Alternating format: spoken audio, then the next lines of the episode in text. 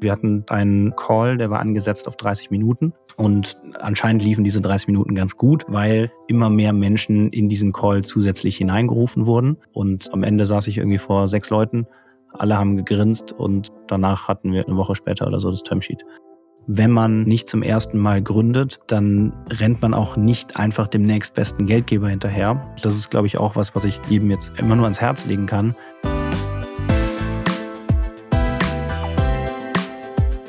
So geht's Startup. Mit Sarah Heuberger.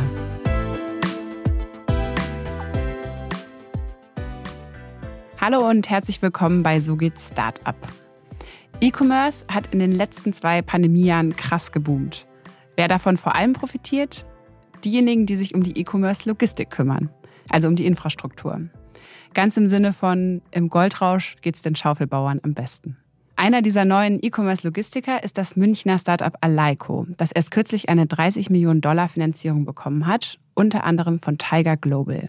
Der Gründer Moritz Weißbrot ist heute bei mir bei So geht Startup zu Gast. Wir wollen über diesen spannenden und umkämpften Markt sprechen und natürlich auch über die Finanzierungsrunde. Ich bin Sarah Heuberger, Journalistin bei Gründerszene. Hi Moritz. Hallo Sarah, freue mich sehr dabei zu sein. Danke für die Einladung. Ja, schön, dass du da bist. Moritz, Bevor du Aleiko 2020 gegründet hast, warst du erst bei Fedora und hast dann die Rücken-App Kaya mit aufgebaut. Was genau hat jetzt eine Rücken-App mit E-Commerce zu tun? Ich glaube, die kurze Antwort ist gar nichts.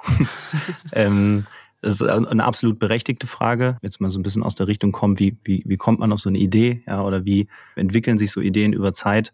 Ist, glaube ich, vieles, woran mein Mitgründer oder jetzt auch teilweise die anderen hybriden Teams, mit denen wir vorher zusammengearbeitet haben, ähm, alles, was wir da entwickelt haben, meist entstanden aus einer persönlichen Erfahrung heraus. Also bei Kaya war es jetzt damals so, dass einer meiner Mitgründer sehr, sehr lange chronische Rückenschmerzen hatte und die Odyssee von, ich gehe irgendwie einmal die Woche zum Physiotherapeuten donnerstags um 15 Uhr, habe aber eigentlich einen Job durchlaufen mhm. musste und wir halt gesagt haben, hey, das ganze Freeletics, äh, Sportbusiness boomt eigentlich im App-Bereich, lass das doch für Gesundheit machen. Und bei Aleiko war es jetzt wirklich auch, es ist ja nicht so, du wachst morgens auf und denkst jetzt, okay, ich, baue eine Logistikfirma, ja, sondern war es eine Reihe von Evidenzen, die sich über Zeit angesammelt haben. Aber ich glaube, die, die mit am prägendste war im Grunde der Aufbau von einem eigenen E-Commerce-Shop. Also ähm, parallel zu Kaya habe ich einen eigenen Shop gestartet, wo wir Ingwer-Shots versenden, so kleine 60 Milliliter Flaschen. Und habe im Grunde den Ramp-up einer solchen Direct-to-Consumer-Brand einmal selber miterlebt. Es hat auch sehr gut geklappt, aber man hat halt auch einfach gemerkt, okay, hier und da knatscht es ein bisschen. Und, und es ist, wenn ich so ein bisschen die Parallelen ziehe, es ist es ist beides eine relativ alte Industrie, also Medizin, Gesundheitswesen und Logistik. Mhm.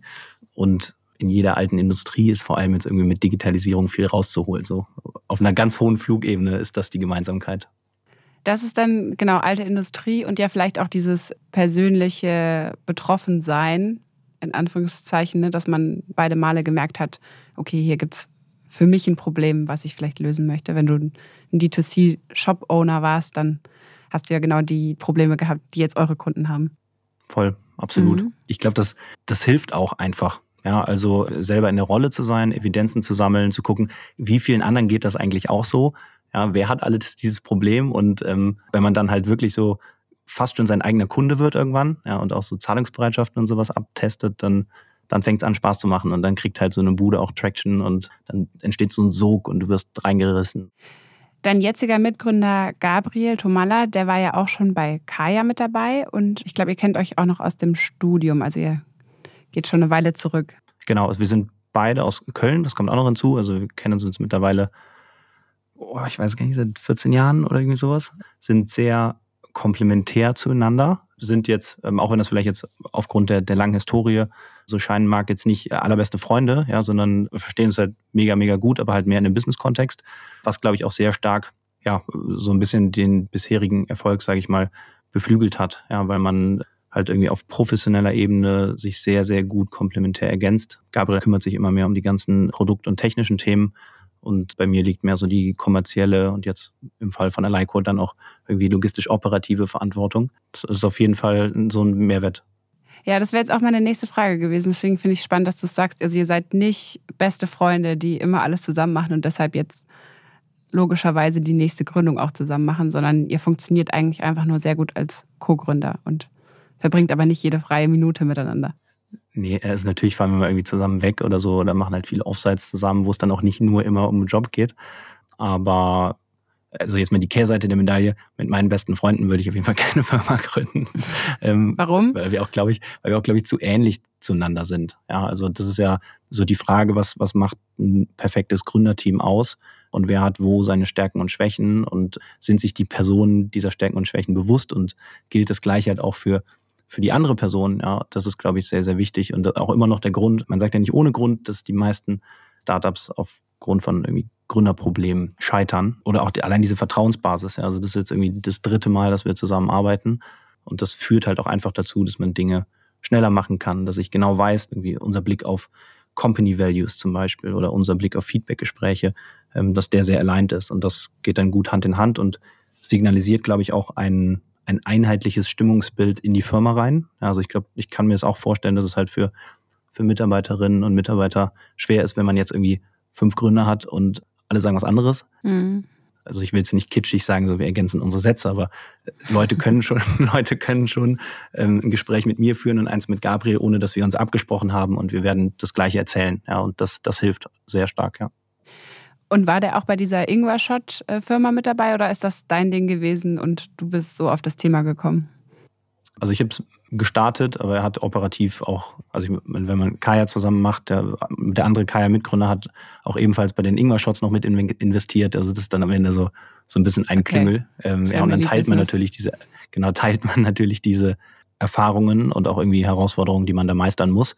Und dann sind es halt lustigerweise doch, also dann sind es halt doch die Abendessen, die man halt mal mit einem Mitgründer hat, wo man dann nicht über Gesundheit redet oder über Apps redet, sondern halt sagt, hey, du glaubst nicht, was ich jetzt hier irgendwie für Probleme mit meinem Logistiker äh, gerade habe. Ja, und man dann halt so ein bisschen in diesen Sparing-Modus gerät mit, hey, was könnte man denn da bauen und, und so weiter und so fort. Also ihr habt beide bei Kaya aufgehört mit dem konkreten Ziel, Aleiko aufzubauen. Ne? Ja, genau. Also es war dann wirklich, wie ich anfangs gesagt habe, so ein bisschen so ein Sog. Also du merkst halt, hey, da ist ein, ist ein Pain da. Diesen Pain, den hat nicht nur ein E-Commerce-Shop. Dann war es natürlich auch sehr stark getriggert durch E-Commerce boomt. Ja, also du merkst ja jetzt immer noch, aber das war ja noch vor Corona, aber einfach, dass dieser Wandel weg vom Einzelhandel ja kaum noch aufzuhalten ist oder nicht aufzuhalten ist. Und parallel hattest du dann halt sehr erfolgreiche Firmen wie an Amazon, Shopify und so weiter und so fort, die da einfach immer noch sehr durch die Decke gehen. Ja, und ich fand deine äh, Schaufeln-Analogie am Anfang eigentlich ganz treffend, weil das ist genau das, was wir machen. Ja, also wir enablen E-Commerce-Shops erfolgreich online zu verkaufen. Ja. Vielleicht kannst du mal ein bisschen erzählen, auch aus deiner Perspektive als Ingwer-Shot-Produzent. Also was waren da genau die Probleme, die du hattest mit der Logistik, die dich dann dazu gebracht haben, zu überlegen, okay, wie könnte denn da eine gute Lösung aussehen? Also mit mhm. was hast du da gestruggelt? Mm, es hängt, glaube ich, ein bisschen davon ab, in was für einer Phase du als Shop bist. Also wenn du jetzt ein, so ein E-Commerce-Unternehmen gründest, dann hast du halt erstmal einfach keinen Peil von Logistik. Ja, und weißt halt nicht, wie bewerte ich überhaupt einen Logistikdienstleister, weil die werden alle sagen, kann ich. Ja, und wir hatten, wir hatten ein relativ komplexes Produkt. Also ähm, unsere Ingwer-Shots waren komplett frisch gepresst, wurden nie erhitzt. Ja, das heißt, die mussten gekühlt gelagert und gekühlt versendet werden. So, da jeder Logistiker, der jetzt hier vielleicht zuhört, weiß, das ist so die Königsklasse in der Logistik. Und du merkst halt einfach, es ist immer noch eine sehr alte Industrie. Die Systeme, auf denen gearbeitet wird, sind sehr veraltet. Ähm, das heißt, das, was sich so auf Frontend-Seite gerade entwickelt, ja, also die Möglichkeiten, sehr schnell Omnichannel zu verkaufen, die Möglichkeiten, in verschiedenen Ländern verschiedene Shopsysteme aufzumachen, die Möglichkeiten auch für E-Commerce-Shops mittlerweile nicht mehr nur online zu verkaufen, sondern halt auch ein Offline-B2B-Geschäft aufzubauen. Ja, also wie viele Kosmetik-Brands haben mittlerweile nicht mehr nur einen Shopify-Shop, sondern möchten auch bei äh, Douglas oder Rossmann drinstehen, ja, und wie viele Food-Startups planen eigentlich parallel zum starken Online-Geschäft nur, wie komme ich in den Lebensmitteleinzelhandel. Also und diese, sage ich jetzt mal, steigende technische Komplexität gepaart mit einfach auch ähm, das Konsumverhalten ändert sich. Ja, also wenn du jetzt sagst, vor zehn Jahren war es halt irgendwie ganz normal, dass du montags bis freitags deine Einkäufe gemacht hast. Heutzutage hat E-Commerce einen krassen Wochenendpeak und vor allem am Sonntag. Ja, und das führt dazu, dass der Logistiker an einem Montagmorgen fünfmal so viele Bestellungen im System hat wie den Rest der Woche. Ja, und wie gehst du dann mit Personalplanung um und so? Also ich glaube, die, die Logistik und einfach die Art und Weise, wie wir einkaufen, dich jetzt einfach mal mit einbegriffen, ja, unter der Voraussetzung, dass du wahrscheinlich auch sehr viele Online-Shops wie viele, ähm, verändert wieder. sich. ja. verändert sich. Und ähm, darauf muss am Ende halt so eine Industrie reagieren können. Und desto älter die Prozesse und Systeme sind, desto schwieriger ist es, sich halt zu wandeln. Ja, und das bietet halt im Grunde die Chance für Startups, ähm, zum einen Transparenz reinzubringen und zum anderen aber halt wirklich, und das geht jetzt halt sehr in unsere Richtung, dafür zu sorgen, dass im Grunde Prozesse automatisiert werden, Abläufe schneller klappen und am Ende des Tages das Kundenerlebnis äh, von den Leuten, die dann bei einem Shop online einkaufen, verbessert wird.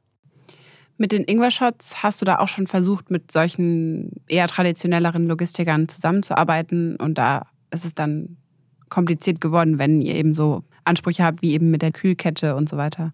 Also daran ist es eigentlich so ein bisschen gescheitert.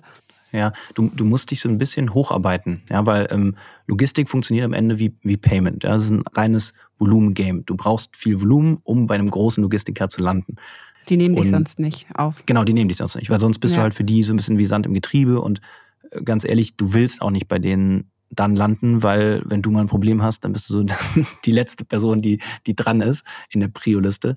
So, und das, was wir bei Alico im Grunde als Modell aufgesetzt haben, ist, wir haben sehr, sehr, sehr intensiv den Markt gescreent nach, wer sind denn die besten Logistikdienstleister für E-Commerce Direct-to-Consumer-Brands. also wer versendet im Grunde, ähm, nennen wir die Kategorie jetzt einfach mal die Minimal-Müslis. Ja? Also wer versendet die Minimal-Müslis in Deutschland? Und haben uns viel damit Fragen beschäftigt, wie wie macht es denn ein Amorelli oder wie macht es denn ein Foodspring oder wie macht es denn ein ASOS? Und wie also die sehen großen diese Player. genau also die großen exakt genau. Und wir haben uns halt sehr stark angeschaut wie sehen diese Lager aus wie sind die aufgebaut ähm, was macht diese Logistikdienstleistung so effizient so automatisiert?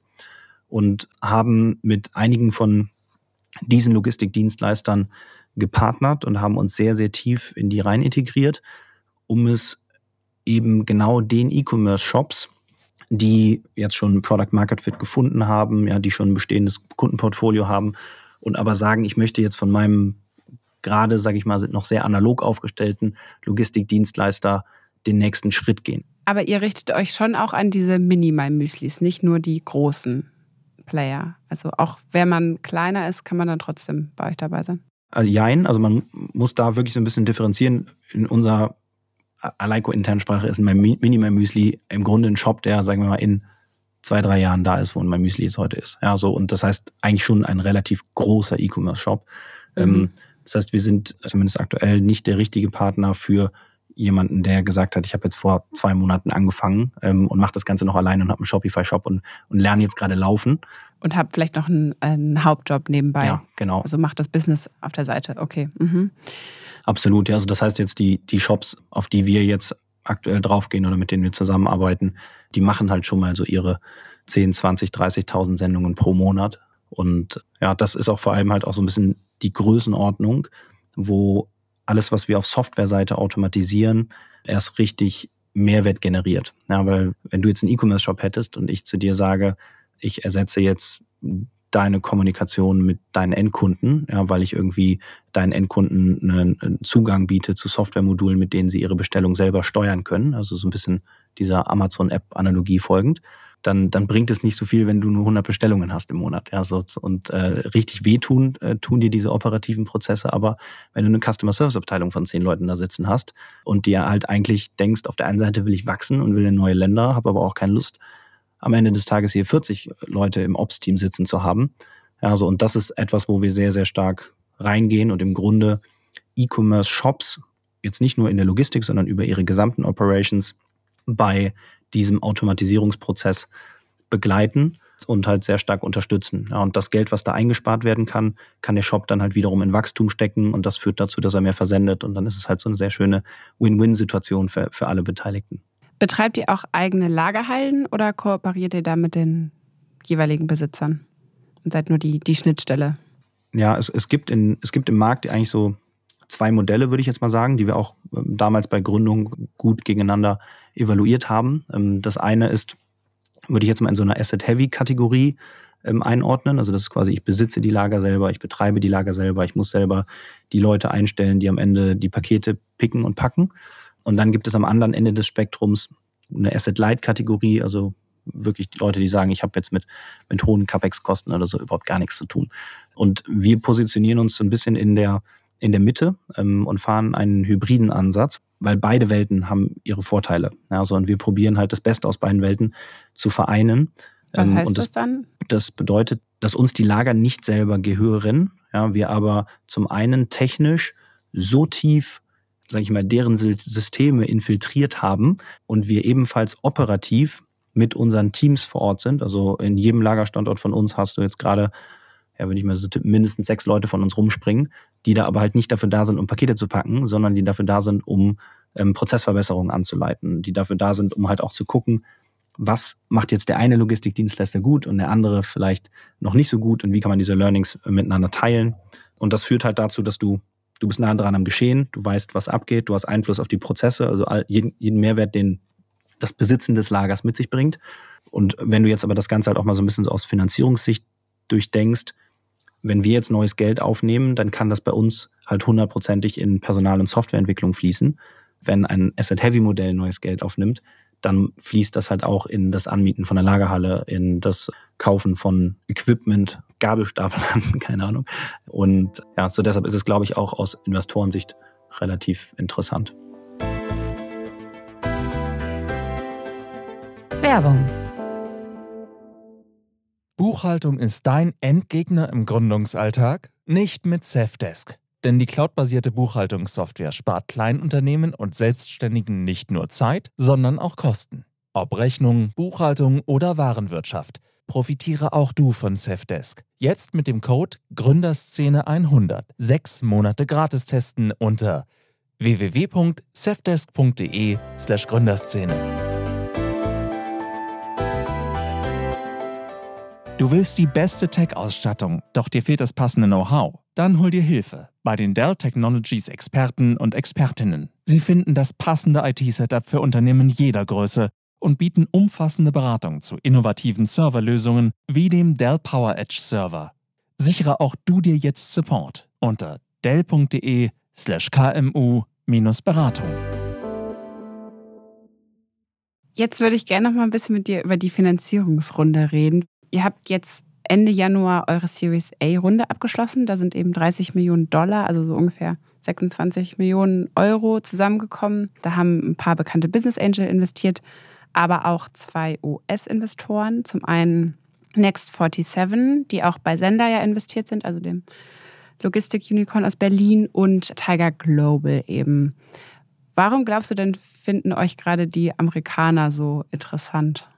Ich glaube, das ist, äh, lässt sich sehr einfach darauf zurückzuführen, auf, auf, auf zwei Dinge. Zum einen ist der US-Markt häufiger unserem Markt immer so ein paar, paar Jahre voraus. Also das heißt, die haben halt auch einfach schon verstanden, wie massiv der Impact von Onlinehandel ist. Ja? Und ähm, wenn man dann sich jetzt wirklich mal so komplett rausgezoomt, so ein bisschen globale Trends anschaut und sieht, wie stark der ähm, Fokus von einem Shopify, von einem Shopware jetzt gerade auf den europäischen Markt shiftet. Dass halt auch jetzt Produkte wie Shopify Plus oder sowas für größere Shops äh, gerade auch nach Europa gehen. Ja, dann wird dieser Wandel hier, das ist jetzt alles erst der Anfang. Ja. Natürlich war Corona ein, ein crazy Katalysator, aber diese Digitalisierung des Handels, des Einkauferlebnisses, das kommt noch mit sich. Ja. Und das, der zweite Punkt ist vor allem auch einfach im Grunde die Konkurrenzdichte. Ja, also als VC musst du in den USA mittlerweile schon halt sehr, sehr hohe Bewertungen zahlen und für die ist im Grunde die europäische Investmentlandschaft ein bisschen wie eine gemähte Wiese. ja, weil sie halt mit viel, viel höheren ähm, Fondsgrößen und auch mit, sage ich mal, einer gewissen größeren Risikobereitschaft hier auf einen Markt treffen, wo sie halt sagen oder mittlerweile merken, okay, es geht nicht mehr nur noch um sitzt die Firma im Silicon Valley ja oder nein, sondern es gibt halt auch sehr, sehr erfolgreiche europäische Firmen. Und ja, und, und das ist, glaube ich, so der Grund, warum wir jetzt wirklich diese, diese Welle an US-Geld und US-VCs ähm, mitbekommen. Ja, und das, das hört auch nicht auf. Also das ist wirklich crazy, was da so inbound reinflattert. Und ich meine, konkret bei euch ist es ja auch so, dass zum Beispiel ja auch Investoren, die jetzt bei euch investiert haben, auch eben in Chipmonk oder sowas investiert haben, was eben das amerikanische Pendant ist. Also die haben ja dann schon gesehen, okay, da funktioniert das, jetzt schauen wir mal, was es da für europäische Pendants gibt. Genau, so eine Expertise im Markt hilft natürlich total. Ja, so und es hilft halt uns auch so ein bisschen, um halt so ähm, Marktgefüge zu verstehen und halt auch zu verstehen, was klappt denn dort gut, was klappt da nicht so gut. Also Shipmonk zum Beispiel ist noch deutlich, deutlich weiter im, im Longtail, also bei kleinen E-Commerce-Shops unterwegs, ähm, hat wahrscheinlich nicht so einen hohen Tech-Fokus. Ähm, so und äh, für dich wird es jetzt auch nichts Neues sein, dass äh, heutzutage natürlich äh, Software-Umsätze, weil sie recurring sind, ähm, natürlich auch aus Investorensicht deutlich lukrativer sind als jetzt transaktionale Logistikumsätze, ja, wo ich halt hoffen muss, dass der E-Commerce-Shop nächste Woche wieder so eine tolle Influencer-Kampagne launcht. Ja, und, und das spielt da halt alles so ein bisschen mit rein. Ja. Und, und wir haben halt wirklich für uns jetzt nicht die Theorie gefunden, sondern als unsere Kernkompetenz halt ist Tech, ja, ist Automatisierung. Ähm, und da ist einfach in der Logistik noch so viel an Effizienz rauszuholen. Und halt umso mehr, desto größer der Shop. Und das ist halt so ein bisschen der Grund, warum, warum wir da jetzt in diese Upmarket-Richtung reingehen. Kannst du es vielleicht noch ein bisschen so Hintergründe zum Deal erzählen. Tiger Global ist ja sehr dafür bekannt, dass sie irre schnell Deals machen und mhm. überhaupt nicht lang fackeln und so fort. Ist das Angebot da? War das bei euch auch so? Du hast gerade gesagt, es gab wahnsinnig viel Inbound. Genau, also es, es, es gibt ja schon generell so diesen VC-Flurfunk, würde ich das jetzt mal sagen. Also das heißt, wenn du anfängst mit den ersten paar zu reden, und ich, ich weiß es ja auch einfach von Freunden von mir, also viele Freunde von mir arbeiten in irgendwelchen VCs und das ist jetzt nicht so, dass da überall ein eiserner Vorhang zwischen den Firmen hängt, sondern die gehen halt auch mittags zusammen essen und tauschen sich dann überall halt neue Geschäftsmodelle aus. Ist ja auch super interessant. Also das heißt, in dem Moment, wo du halt wirklich ins Fundraising reingehst, ähm, merkst du, sage ich jetzt mal mit so zwei, drei Wochen Verzögerung, dass sich auf einmal viel mehr Menschen melden als normalerweise. Weil die alle gehört haben, dass ihr gerade redet. Genau, dass man im Markt draußen ist, ja. Genau, dass man im Markt draußen ist. Und ich glaube, Logistik kriegt gerade wirklich nochmal so einen zweiten Schwung. Ja, also ich, so die erste Welle der Logistik-Startups, jetzt Sender hast du zum Beispiel eben genannt oder Forto, ja, wo es halt auch noch sehr viel um so Transparenz ging, ja, werden jetzt halt angereichert um weitere Logistik-Startups, ja, die ähm, halt vielleicht dann nochmal einen Tacken tiefer in jetzt äh, bestehende Systeme oder sowas reingehen oder tiefer in operative Prozesse reingehen oder halt äh, jetzt wie im Fall der Asset-Heavy-Modelle ja vielleicht auch Logistikdienstleistungen komplett selber machen. So, und das ist aus Investorensicht, glaube ich, höchst interessant. So, und zur Deal-Dynamik, äh, Tiger, äh, es ist ja dann irgendwie vor so sechs Monaten oder so ist ja mal diese absurde Zahl äh, hier rumge rumgeschwirrt äh, mit irgendwie 1,3 Deals pro Tag, ähm, ja. die die durchführen. Also wo auch lange bevor wir mit denen Kontakt hatten, ich persönlich mich auch so ein bisschen gefragt hat, okay, wie geht es und wie machen die das und ähm, wie groß sind dann eigentlich deren Analystenteams ähm, und wie schnell geht das und ähm, da sind also viele Gerüchte rumkursiert und ich muss jetzt aber sagen, es, es bewahrheitet sich. Also sie sind halt, sie sind ultra schnell. Also wir hatten damals einen ähm, einen Call, der war angesetzt auf 30 Minuten. Und dieses Telefonat wurde initiiert über einen unserer Angel-Investoren. Und anscheinend liefen diese 30 Minuten ganz gut, weil ähm, mit voranschreitender Zeit immer mehr Menschen in diesen Call zusätzlich hineingerufen wurden. Und das Telefonat hat sich dann auf zweieinhalb Stunden ausgedehnt. Am Ende saß ich irgendwie vor sechs Leuten. Alle haben gegrinst und danach hatten wir im Grunde ja, eine Woche später oder so das Termsheet. Nach dem Call gab es da schon eine Zusage sozusagen? Am Ende des Telefonats wurde sehr, sehr großes Interesse dran bekundet. Ja, und wenn man sich jetzt halt auch mal wirklich anschaut, ist es deren erstes Logistik-Fulfillment-Investment? Nein. Ähm, haben sie Investments in Südamerika, in Australien, in, äh, in den USA, die in diesen Bereich reingehen? Ja.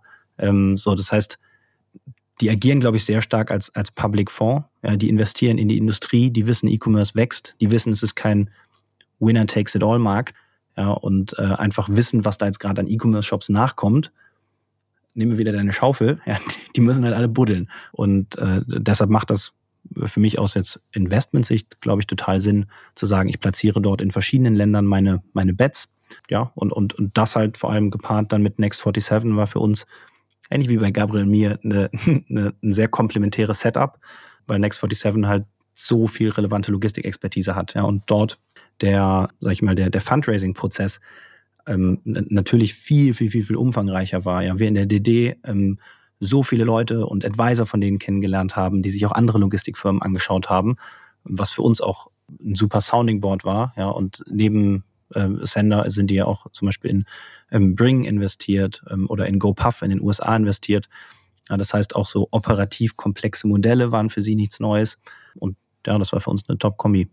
Aber wenn man jetzt mal Next 47 und Tiger eben nimmt, wahrscheinlich war Next 47 auch schon relativ schnell für einen VC, aber Was ist da so ein üblicher Zeitraum, bis dann ein Investment steht und mm, im Vergleich jetzt zu der einen Woche bei Tiger Global? Also wir haben, ich müsste ehrlich gesagt nochmal nachgucken, wann ich das erste Mal mit Nix gesprochen habe, aber ich, ich glaube, wir haben insgesamt knapp dreieinhalb Monate ähm, Fundraising betrieben von ich erstelle eine erste Liste mit irgendwie Target VCs bis hin zu, wir haben ein Termsheet unterschrieben und dann halt nochmal irgendwie zwei Wochen Due Diligence hinterher und dann saßen wir beim Notar. Genau, und das würde ich jetzt auch mal so als den einigermaßen machbaren normalen Zeitraum beschreiben. Ja, ich glaube, ja. man, man braucht am Ende halt so Knipser-Mentalität. Ja, also es ist, äh, man kann Fundraising-Runden sehr lange ziehen, wenn man nicht so zum Abschluss kommt. Ja, und da muss man dann halt auch ein bisschen pushy sein und natürlich auch VCs mal so ein bisschen, das ist halt einfach so das, das Game. Ich kann mir auch vorstellen, wenn man dann die Zusage schon von so einem Tiger hat, dass es dann noch, natürlich auch nochmal vielleicht eine neue Dynamik reinbringt und dann vielleicht alle so ein bisschen sind so, hey, dann will ich auch mitmachen. Ja, wir merken, also wir merken es vor allem halt auch nach der Runde, dass jetzt Investments von solchen VCs natürlich ein gewisses Gütesiegel sind. Ja, und im Grunde kommen jetzt einfach noch mehr Amerikaner auf einen drauf und sagen, hey, lass mal Kontakt halten und austauschen. Also es bleibt spannend bei uns. Was ich jetzt aber konkret bei Tiger so spannend finde, du hast es ja auch vorhin gesagt, ihr seid ja nicht die einzigen Player, auf die sie setzen in dem Markt. Das ist ja auch ein bisschen typisch für die. Also die erkennen Potenzial in einer Branche und fanden dann gleich parallel mehrere Player. Und konkret haben sie ja auch zum Beispiel auf äh, Hive gesetzt und sind da auch investiert. Mhm. Und das ist ja eigentlich zumindest was man so von den klassischen VCs kennt, nicht so üblich. Da ist es ja meistens so, okay, wir setzen auf einen Wettbewerber und machen dann an, keine anderen Investments, um da nicht irgendwie in, in Schwierigkeiten zu kommen. So. Wie geht ihr denn damit um? Ist das komisch, sich sozusagen mit einem direkten Wettbewerber einen Investor zu teilen? Mm, ich glaube, es muss eher High fragen, ähm, weil wir waren ja ähm, in der in der komfortablen Situation, ist es, uns es aussuchen zu können. Genau, also uns es aussuchen zu können. Ähm, ja, ich sehe es ganz pragmatisch. Ja, also wir sind am, am Ende sind es andere Modelle. Ja, sie betreiben die Lager selber, wir nicht. Ähm, sie gehen eher auf kleine Kunden, wir gehen auf stark wachsende D2C-Brands und das hat auch, glaube ich, ähm, genügt oder ich weiß, das war halt ausschlaggebend, um zu sagen, ähm, das sind für mich halt einfach zwei Bets und ob die Firma jetzt in Berlin sitzt oder in München sitzt oder in Paris sitzt oder in London sitzt, Herr May, das ist äh, jetzt äh, heutzutage eigentlich auch egal. Deshalb würde ich mich davon eigentlich so ein bisschen frei machen oder davon haben wir uns halt auch sehr frei gemacht bei unserer Entscheidung, ähm, wissend um die Strategie, Investmentstrategie von Tiger Global. Ja, weil wenn du das Fass jetzt aufmachst, dann, dann geht's halt äh, hast du in den USA noch sechs weitere Firmen und in Südamerika noch zwei weitere Firmen, ja, wo wir uns jetzt halt auch überlegen müssen, okay, wollen die jetzt von uns irgendwie Informationen ziehen oder ja, aber so agieren die halt einfach nicht. Ja, wenn du, wenn du 1,3 Deals pro Tag machst, dann hast du, nicht, hast du nicht Zeit dafür, sondern bist eigentlich schon direkt beim nächsten, beim nächsten, beim nächsten. Also von daher, alles gut.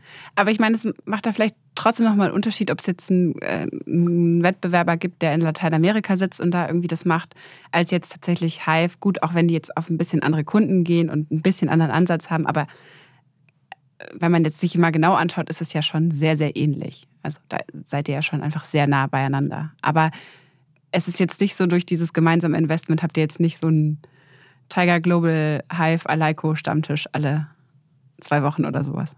Äh, nee, nee. Also sprecht ihr ähm, miteinander? Äh, wir hatten bisher noch keinen Kontakt. Nee. Ah, okay. Mhm. Genau, hatten bisher noch keinen Kontakt. Mhm. Ich glaube halt auch, auch wenn ich jetzt mich mal so ein bisschen an die Kaya-Zeit zurückerinnere, da gab es am Anfang dann halt auch super viele so digitale Therapien und ähm, auch im Bereich Rückenschmerz ähm, einige Player im Markt. Und ja, man, man muss sich, glaube ich, als Gründer auch ein bisschen davon freimachen, die ganze Zeit nach links und rechts zu gucken. Ja, also da gibt es irgendwie genug Baustellen in der eigenen Firma, vor allem wenn man stark skaliert, genug Kunden, die man betreuen muss, wo der Fokus drauf liegen sollte. Und am Ende des Tages, das habe ich eben schon gesagt, es ist ein, kein Winner-Takes-it-all-Markt. Ja, also es gibt so viele E-Commerce-Shops da draußen. Es gibt Brands aus China, die ihn in Europa fulfillen wollen, aus Australien, aus den USA, aus UK. Deshalb sehe ich das relativ unkompliziert, ehrlich gesagt. Es ist kein Winner-Takes-it-all-Markt, aber gleichzeitig gibt es ja eben schon viel Konkurrenz. Also Hive, äh, es gibt noch Everstocks, die sind auch aus München, Bird, in Paris gibt es noch eins und also es sind einige Player. Wie glaubst du, entwickelt sich das? Werdet ihr alle noch äh, schön koexistieren in den nächsten fünf Jahren? Mm, das wird, glaube ich, sehr stark davon abhängen, äh, wer sich inwiefern spezialisiert. Ja, also schau dir mal wirklich, schau dir mal wirklich den Logistikmarkt an. Ja, also die klassischen Logistikdienstleister, die sind am Ende des Tages alle spezialisiert, ja, weil du wirst nicht in einem Lager 700 unterschiedliche Kunden betreuen. Du machst nicht aus einem Lager ein Kühlhaus, in dem du auch Fashion lagerst oder sowas. Also das heißt, ähm, allein der Analogie folgend äh, gibt es da, glaube ich, genug Möglichkeiten, sich aus dem Weg zu gehen. Das, ein gutes Beispiel ist dann jetzt halt eben die Kundengröße. Ja, das ist dann so ein bisschen gerade unser Differenzierungspfad. Da, wo ich mir vorstellen könnte, dass es halt enger wird, ist, wenn man sich mehr auf den Longtail fokussiert. Also wenn man halt mehr sagt, ich baue eine Alternative für Shops, die sonst bei Amazon FBA zum Beispiel wären. Ja, das heißt, ähm, da geht es dann sehr viel um Standardisierung. Ähm, ich versende einfach standardbraune Pakete, ja, und that's it. Und äh, sowas kann man, glaube ich, sehr gut aggregieren, zusammenlegen. Also da wird es mit Sicherheit in einen oder anderen M&A-Case nach hinten rausgeben. Warst du eigentlich bei Kaya auch mit im Fundraising involviert? Als du warst ja CMO da? Nicht wirklich. Also natürlich ist man dann irgendwie bei Due Diligence und sowas mit eingesponnen. Mhm. Ähm, aber das war jetzt hier nochmal eine komplett andere Nummer. Aber man nimmt natürlich viel Kontakte mit und sowas. Also ein bisschen was bleibt hängen. Aber so aus deiner Erfahrung, was du da bei Kaya mitbekommen hast, vielleicht so ein, ein, kurzer Vergleich, wie war es damals zu fundraisen, wie ist es jetzt, wenn es jetzt einfach das Tempo sich so krass erhöht hat? Mm, also man merkt, dass sich das Zusammenspiel zwischen VCs und Startups ein bisschen verändert hat. Also wenn man vielleicht damals halt noch mehr in der Bittstellung war als Startup, merken wir halt einfach, wie kompetitiv das Funding Environment für VCs geworden ist. Also das heißt, das ist auf jeden Fall was, was wir jetzt in der Runde sehr zu spüren bekommen haben. Ich glaube dann auch ein bisschen gepaart mit, wenn man jetzt nicht zum ersten Mal gründet, dann rennt man auch nicht einfach dem nächstbesten Geldgeber hinterher, ja, sondern halt prüft auch gegenseitig. Ja, und das ist, glaube ich, auch was, was ich ähm, jedem jetzt, mit dem ich rede, immer nur ans Herz legen kann. Das ist halt, das ist halt krasser als eine Ehe. Ja, also du kommst, du kommst halt nicht mehr raus. Ähm, und deshalb ist es halt auch nicht nur, wer hat den besten Brandnamen, ja, sondern halt auch sehr viel äh, die persönliche Ebene und wie verstehst du dich mit den Leuten und sind die konstruktiv und ist das Feedback, was sie geben, halt hilfreich oder einfach äh, eine Blaupause, die sie über alle ihre Investments drüberlegen. Also und das heißt, dieser, dieser gegenseitige Prüfprozess auch äh, mit sehr vielen Portfoliofirmen zu sprechen, das ist was, was auf jeden Fall anders geworden ist. Ja, und ansonsten ist es natürlich auch ein Unterschied, ob man jetzt für eine, für eine Software-Only-Firma ins Fundraising geht ähm, oder halt noch operatives Tagesgeschäft on top hat. Ja, weil es ist einfach eine ganz andere Komplexität, die damit einhergeht, wenn du halt wirklich physische Produkte am Ende des Tages bewegen musst. Ich hatte vor ein paar Folgen auch den Schoko-Gründer Daniel Kaschab zu Gast und der hat auch so was ähnliches gesagt wie du. Also, dass es jetzt viel mehr ist so, ich bin nicht nur in der Bittstellung und sage, hier ist meine Firma, bitte gib mir Geld, sondern frage auch, was bringst du eigentlich mit an den Tisch, du Investor? Und dass, dass sich da diese Power im Balance so verändert hat, jetzt auch in den letzten Monaten vielleicht auch erst. Ja, voll, absolut. Also weil ein VC muss sich ja auch abheben irgendwie. Ja, nur Geld geben reicht halt nicht mehr. Und entweder ist es ja. halt irgendwie ein Netzwerk oder Intros oder halt der Brandname, den man vielleicht immer noch so ein bisschen vorschieben kann. Ähm, aber ja, löst der Brandname am Ende halt irgendwie, keine Ahnung, ähm, People-Probleme, die du in der Firma hast? Nee. Also das ist vielleicht auch noch ein Punkt, ähm, den habe ich eben vergessen. Die Partner, die am Ende bei dir im Board sitzen oder die Leute, mit denen du zusammenarbeitest, haben die schon mal gegründet oder kommen die aus einem Investmentbanking-Beratungshintergrund? In meinen Augen ein Riesenunterschied. Ja, das gleiche gilt übrigens auch für Mitarbeiter. Also wir suchen bei, bei Aleiko immer noch sehr stark nach Leuten, die halt schon mal operativ tätig waren.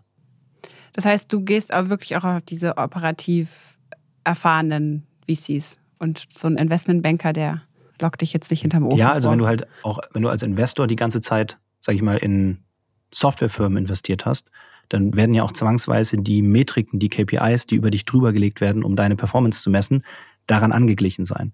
Ähm, wohingegen jemand, der schon mal, da, da muss man jetzt Next 47 einfach hervorheben, verschiedene komplexe operative Businesses aufgebaut hat, ja, du, du merkst im ersten Telefonat, das ist eine andere Nummer, ja, und das äh, zieht sich auch bis jetzt ähm, in die Board-Meetings und Co. Ähm, durch und darüber sind wir, glaube ich, sehr, sehr happy.